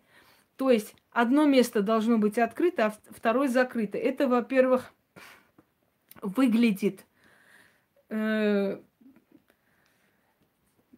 прокаливание разных частей тела. Сейчас расскажу. Это выглядит красиво, элегантно, да, и не вульгарно, не везде все открыто. Теперь, что касаемо открытого живота. Дорогие люди, живот, мы говорим, жизнь живота своего, в, живот, в животе э, нашу ребенка. Живот – это чакра. Живот имеет, то есть второй мозг человека, второй разум находится в животе. Именно поэтому говорят, что, ну так, да, И, и декольте должно быть, когда есть что показать, не когда висят в разные стороны две мочалки, правда? Это тоже должно учитываться. Так вот, э, в животе находится древо жизни женщины, понимаете? Древо, ее э, родовое начало, корень в мужчин, у мужчин в животе, мужчина дышит животом, женщина дышит грудью. Почему так случилось? Потому что женщина в животе будет носить ребенка, она не может дышать животом. А мужчине незачем это, да? Мужчина дышит животом, женщина грудью. Да, да, да. Так вот, э, там находится корень жизни, там жизнь, там начало, основа. Э, в животе рождается то есть ребенок э, зачинается, потом он там развивается, он там э, формируется, потом рождается и так далее. Поэтому живот женщины – это как чакра ее, первая чакра, самая основная. Почему говорят, что, значит, э, путь к сердцу мужчины лежит через желудок? Потому что там находится второй мозг, считают ученые, что там тоже есть мозг. И этот мозг запоминает приятные вкусы. И если его живот полный, если он довольный, если он кушает хорошо, он все время будет к вам стремиться. Так вот, э, дорогие друзья, да, живот – это основа, корень. И если на живот смотрят не, э, скажем так, ненужные взгляды, кидают на живот. Да, да, да. Э, если кидают ненужные взгляды, взгляды полные иждивения и желания на живот женщины, то они этим ее портят. В султанских гаремах те наложницы, которые были только для утех, только для развлечений, их заставляли ходить с открытым животом. Чтобы мужчины, которые находятся, стражники, евнухи, постоянно смотрели на ее живот с иждивением, желанием, и тем самым портили ее, и она становилась бездетная. Так, так вот, дорогие женщины, те, которые любят оголять свой живот, запомните, что тем самым эти проклятия, эти похотливые, да, и похотливые взгляды, эти резкие, резкие вот как бы посылы на ваш живот, он это все приводит к тому, что ваш род портится – и ваше поколение портится, и ваши дети будут, будут с испорченным генофоном. Ваше это вульгарное поведение очень сильно отразится на, на вашем поколении. Вот отсюда женщин.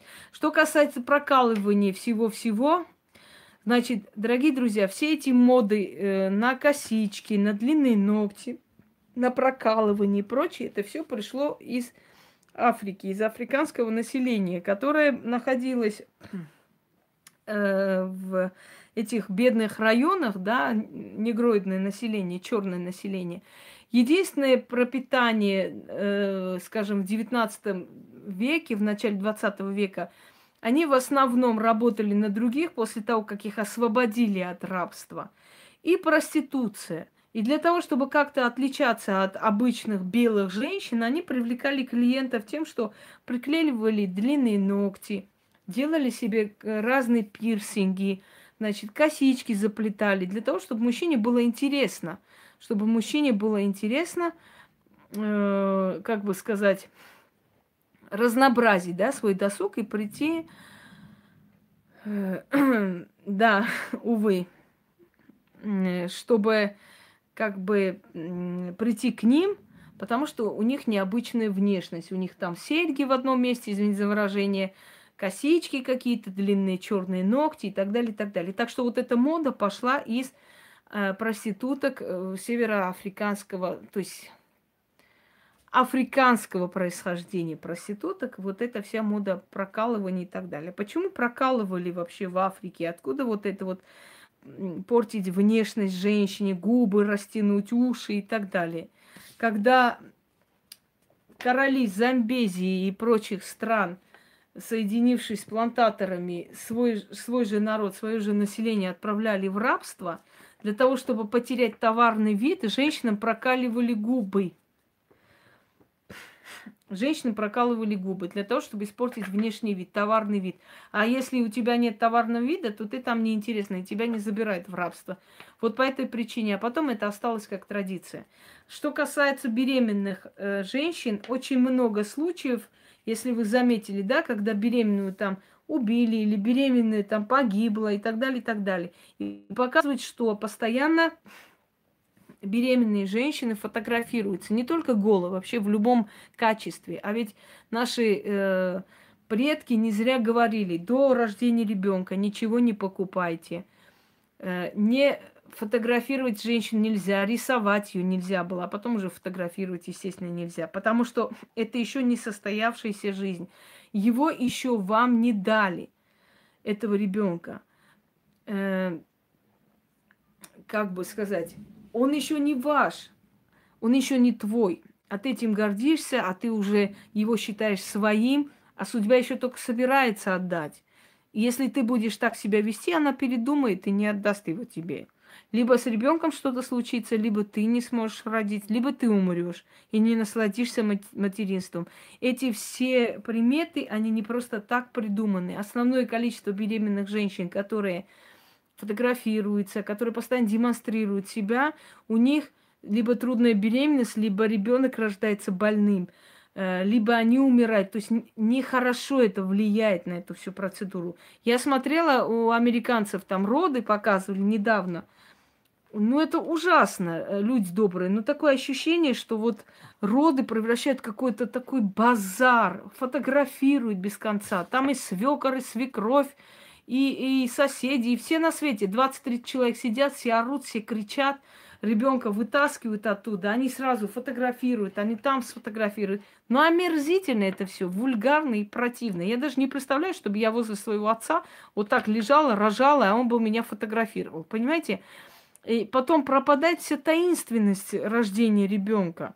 Такое ощущение, что это вот какое-то всеобщее представление – я все понимаю, когда отец участвует, ладно, хотя отца тоже не надо туда вовлекать, дорогие люди, нельзя этого делать. Роды, рождение человека – это не просто таинственно, это очень ответственный момент, когда он еще слаб, когда он только приходит в этот мир. И перемешивание этих всех энергий, этих всех криков, этих всех дебильных фотоаппаратов, которые со всех сторон чиркают, понимаете, сестра фоткает, свекровь фоткает, свекор фоткает, сидят все, кричат, все орут. Но это действительно идиотское шоу, которое поганит жизнь этому ребенку, потому что у этого ребенка не будет особо хорошей судьбы. Он не будет развитым человеком. Не дали ему спокойно прийти в этот мир. Не дали ему получить, знаешь, защиту энергетическую при рождении, с этими криками. Кто-то рад, что он родился, кто-то не рад, кто-то, может, про проклял в этот момент, кто его знает. Иногда наши родственники не самые лучшие, оказывается, да, в мире. И мы всех их допускаем в этот момент ответственный, когда на этот свет рождается наш ребенок. Я женщина, мне самой противно, от этой, этой сцены, потому что я знаю, как сколько всего после рождения ребенка себя очищают, вытаскивают, извините за подробности, насколько это неприятное зрелище, это кровь, это все что угодно. И вот мужчину притащить туда, всю родню, да, посадить, чтобы они смотрели это все зрелище, это омерзительно. Мужчинам нельзя присутствовать в родах по одной причине. Во-первых, потому что во время рождения ребенка и издревле женщину а, подальше забирали, собирали женщин, там была только женская энергия. Женская энергия очень сильная, женская энергия защищает ребенка. Мужской энергетики там быть не должно в первые минуты жизни. Это раз. Во-вторых, мужчина, который увидел, что по его вине женщина мучается, это ведь он зачал ей ребенка, понимаете? Когда мужчина это видит, у него может развиться импотенция. Он будет бояться этого места. Извините, конечно, за подробность. Он будет бояться этого места, потому что он с этого места увидел, как выходит ребенок. Понимаете, живое нечто. И для мужчины это очень тяжелая сцена. У меня знакомая потащила своего мужика, значит, туда во время родов. И когда ребенок начал рождаться, он упал в обморок. Значит, врач говорит, я не могу понять, мне сейчас роды надо принимать или этого мужика надо откачивать? Что мне успеть первым делать? Это, это глупо, это очень большая глупость, и не вижу никакого смысла. И не считаю, что женщина, которая тащит своего мужа туда, чтобы он это все видел, да, что э, считается вот, вот, э, значит, любовь. А мне кажется, это притворство. Потому что э, не, любовь не этим мерится на самом деле. У женщины женское свое дело есть, у мужчины муж, мужское. Понимаете, это все равно, как мужчина потащит жену на войну, чтобы она посмотрела, как он стира... Ой, стреляет.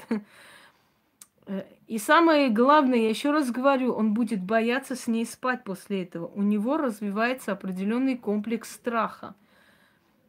И очень может быть, что у него появится отвращение к своей жене после этого. Мужчины, они так созданы, они не должны это видеть. У него вполне может быть отвращение после этого. Потому что он это все увидел. Понимаете? Во-первых, мужчина отвлекает, его надо еще утешать, успокаивать. Вместо того, чтобы э, рожать, надо еще его успокаивать, чтобы он, бедненький, успокоился и не нервничал. Ой, у нас тут небо прямо почернело. Видимо, будет дождь. Ой, Джигурду я вообще за человека не считаю, если честно. Его выражение, мне кажется, он к своей жене относится как к предмету похоти, как вот как к шлюндре относится. Потому что а, э, человек, если уважает свою жену, он не будет рассказывать подробности их интимной жизни. Он не будет к ней... Он относится к своей жене как к шлюшке которую он использует и по-разному, и по-всякому, и ловит кайф, и об этом говорит, и делится этим. Мужчина, который любит свою жену, который уважает мать своих детей, никогда так не будет опущено обсуждать части тела своей жены, уж тем более народу показывать. Понимаете, я так считаю. Я считаю, что просто это омерзительное, как бы, знаете, это, это не страсть, это какой-то, это, это какая-то порнуха, вот и мерзость, э, извращенность, это какая-то гадость. Ведь эти дети потом вырастут и увидят, как там на фотографии папа маму за сиськи хватает и все такое.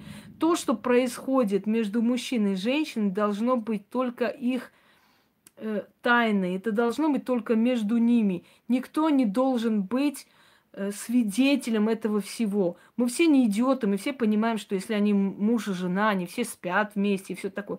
Тот, который это все выставляет на всеобщее обозрение, дорогие друзья, как правило, в этом отношении, в половом, очень слабый мужик. Вот запомните мое слово.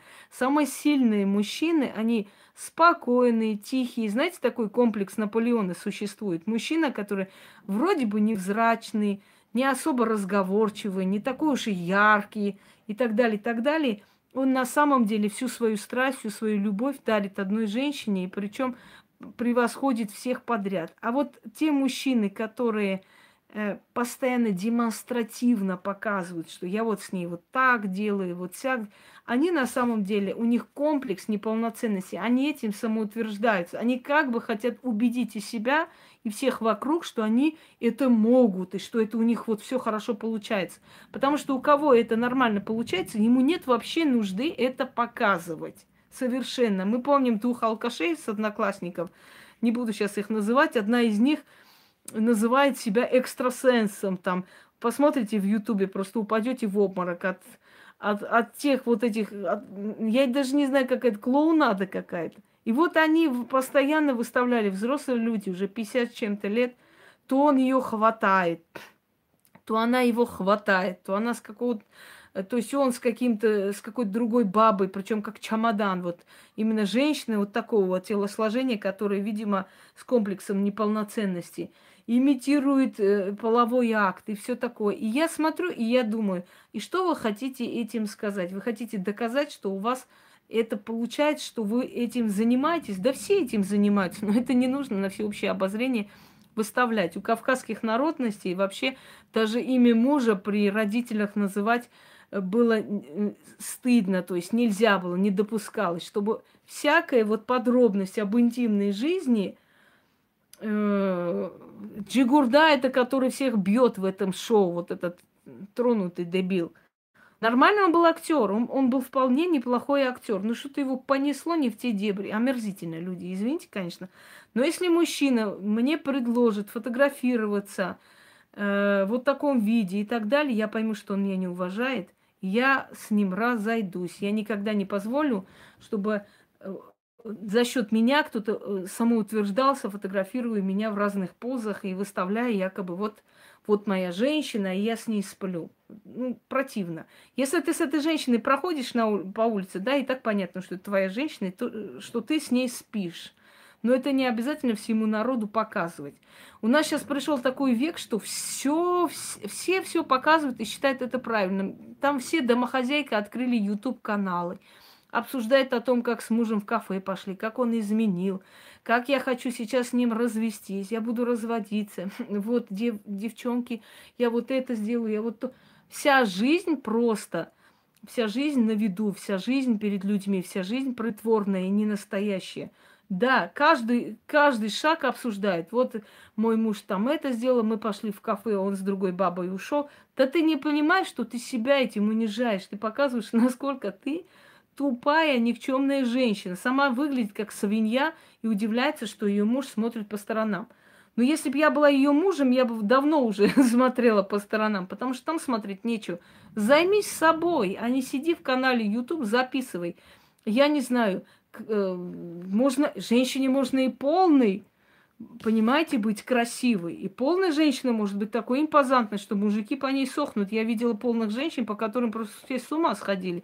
У нее формы были крупные, но она так, э, так могла крутить, вертеть, она так разговаривала, в ней было столько харизмы, что все э, не, не то, что поработило, люди просто считают, что это очень круто, когда ты все показываешь. Осталось уже показывать, как в туалет пойти. Значит, Недавно одна дурочка, я так наткнулась случайно на этот ролик, ну, э, объясняет, как сходить в туалет при своем парне, чтобы он не понял, не, не подозревал. Значит, разные приемы там э, подсказывает, что его надо попросить выйти на балкон, закрыть на балконе и, значит, э, пойти в туалет, после этого открыть.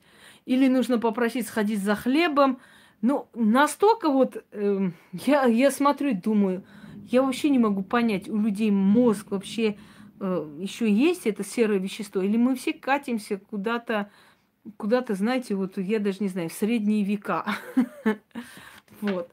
Так вот, дорогие друзья, вот эти все традиции, обычаи, которые мы, к сожалению, попрали, да, очень многое, они как раз сохраняли этот баланс – они сохраняли этот баланс, они давали право женщине иметь мужчину. Они давали право женщине, например, если женщину выдали замуж родители, ей это не нравится, то ответственность была на родителях.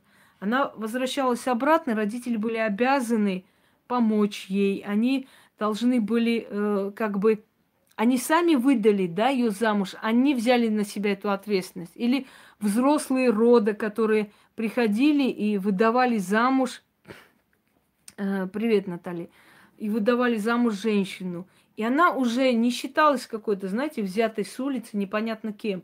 Она была дочерью достойной семьи, за которую ручались старшие, за которую э, как бы э, приходили и разговаривали, которую просили и отдавали. То есть о чем речь? Речь о том, что все эти традиции, обычаи возникли не на пустом месте. И если мы полностью будем э, отрицать вот присутствие обычаев и традиций и считать, что это всего лишь пережитки прошлого и бабушкины сказки, то мы просто постепенно катимся в средневековье. Да я даже не знаю, в какой мракобесии мы катимся, когда интимная жизнь нельзя было показывать как бы всему миру, да? Сейчас показывается – когда отношения между мужем и женой считались священными и только их правом. А сейчас каждая баба э, от, открывает канал, начинает рассказывать о своем муже, что было, как было, что и так далее. Когда рождение ребенка это таинство, это первые минуты жизни самые важные, чтобы получить защиту матери и рода, весь народ, значит, соседи и друзья, свекор, свекровь и кто угодно там сидят, фотографируют. То есть они обрывают этот момент. этот момент защиты у ребенка они обрывают, они несерьезно относятся к этому. Когда молодые женились, они были как бы, можно сказать, гостем в своем празднике, потому что все это устраивали родители, и убирались родители, и все это делали. Их просто приглашали на их свадьбу, после которого их сопровождали в ложе, да, и все, все остальное уже не твои проблемы, все там и уберут, и сделают, и делали взрослый праздник для своих детей. Но тем самым, собираясь, давая им напутствие, благословляя их, они говорили, что они верят в них, что они вкладывают в них, да, это все для того, чтобы те создали достойную, крепкую семью.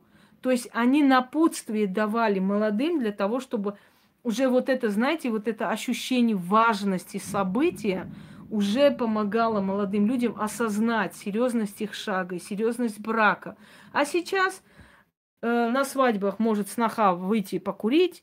Я помню, у нас по соседству э, была свадьба, значит, ну, мы с балкона лицезрели это все зрелище, когда невестка там напилась, сняла трусы, начала вертеть и там кричать. И тут же, значит, свекровь упала со стула в обморок, скорую вызвали и так далее. Но какое там таинство, какое там напутствие, э, какое там э, ощущение и понятие серьезности процесса. Я вас умоляю. Если человек трусы снимает и крутит, и кайфует, вот свадьба.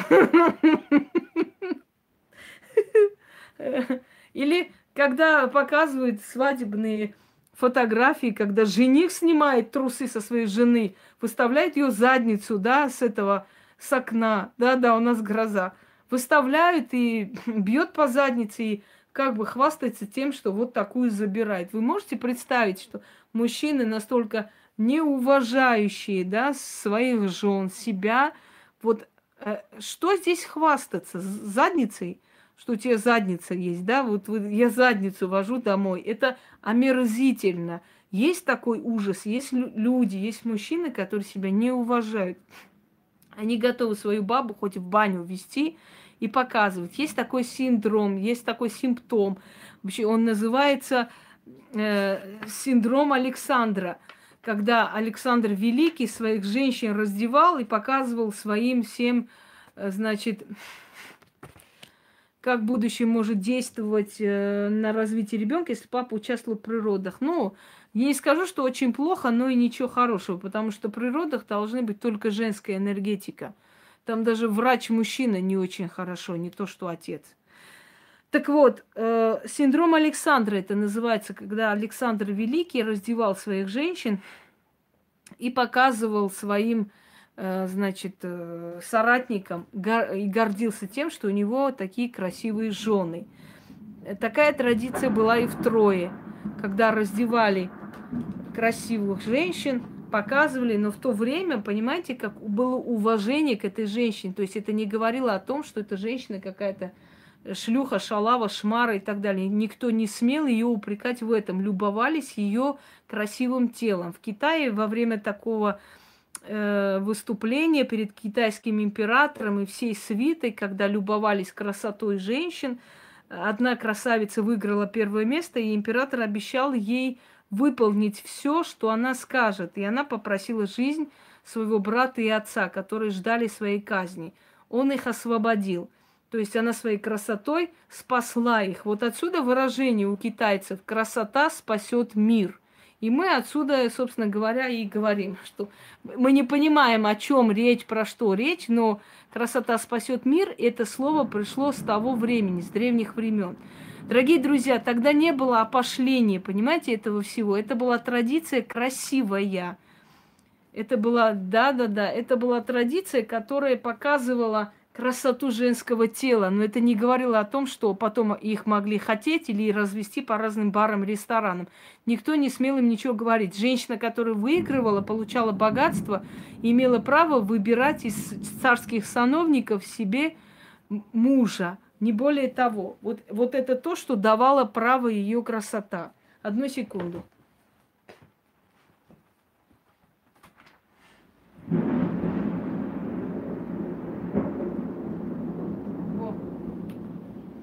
Супер. Вот уж думаю, может опять остановить грозу или дождь в прямом эфире.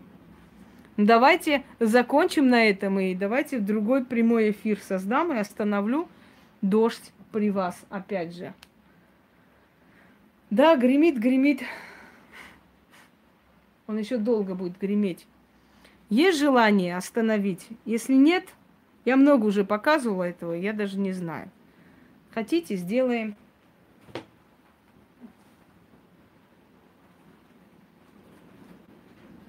Там даже град, по-моему, идет. Сил много стоит, а у меня есть много-много сил. Итак, со всеми попрощаюсь и попробуем это сделать. Я думаю, что мы уже достаточно поговорили, обсудили обо всем. Вы просто поздно присоединились. Пускай мокнет. Ну ничего, он и так уже промок, считай. Я, я не знаю, я просто пока полюбуюсь грозой, может, что-нибудь другое почитаю. Ладно, не будем трогать дождь, пусть идет.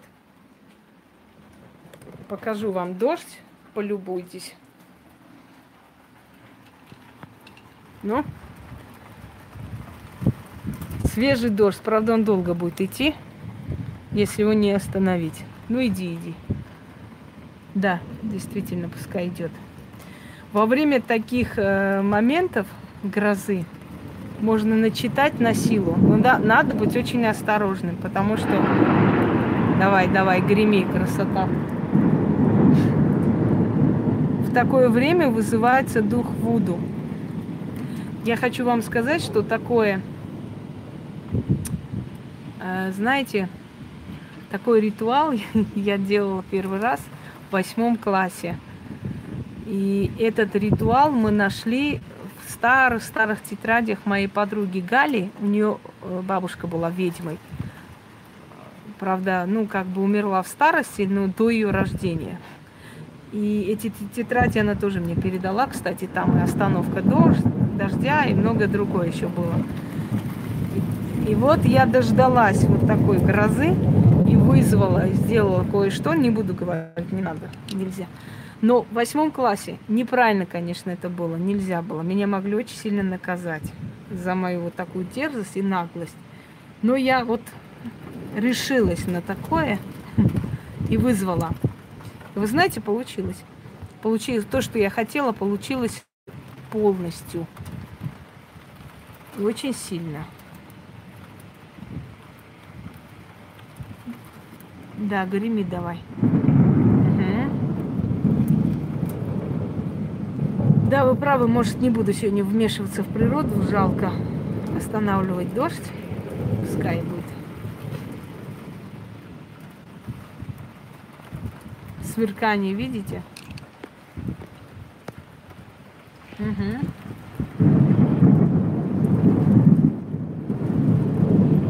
Перун в гневе.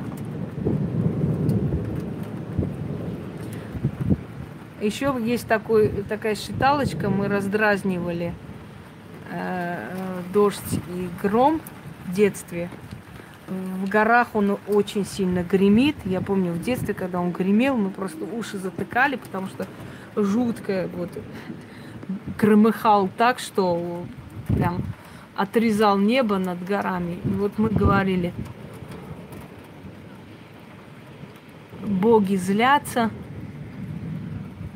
боги ссорятся, боги дерутся, греми, греми, молотом стучи, и всю злость и гнев врагам отправляй. И вот он так загремел один раз, дом аж зашатался. Да. Мне интересно, эта шаталочка сейчас их разозлит? Греми, греми, да. Мне кажется, что еще и э, радуга взойдет. Греми, греми, злись, молотом стучи, и всю свою злость врагам направляй. Ну вот, если прогремит, значит дошло. Уже отходит потихоньку дождь.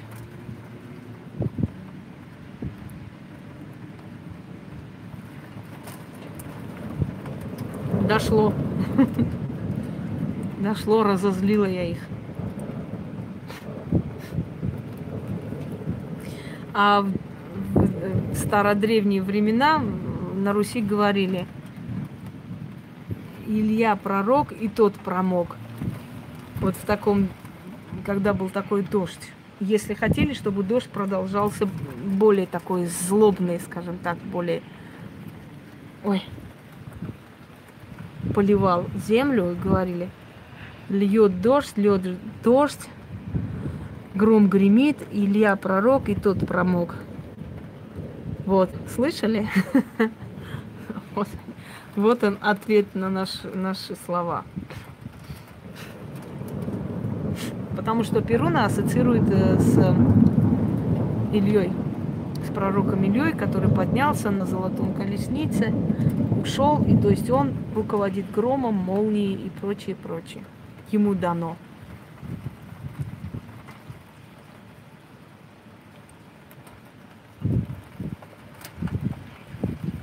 Да, под дождь будет больше расти, как грибы.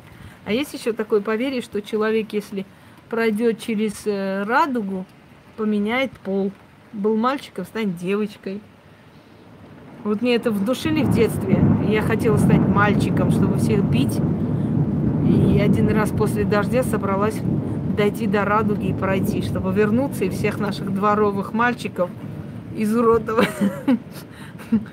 Хотя я была хулиганкой очень страшной хулиганкой, постоянно приходили домой. Вот, постоянно приходили домой и жаловались моей маме на мое хулиганство. Опять еще какой-то самец тут приперся, перепутал, видимо, стадо свое баранье. Идиотизм. Что это за ники? Самец. Ишак Ишакич. Придурок Придуркович. Как вы себя уважаете, люди? Обожаю вас. Все, Пуся? Вот тебе гуляние. Так вот, э, нет, они приходят именно с такими... А, шутка насчет э, самца. Вот он там, самец ошивается в форме. Написал самец.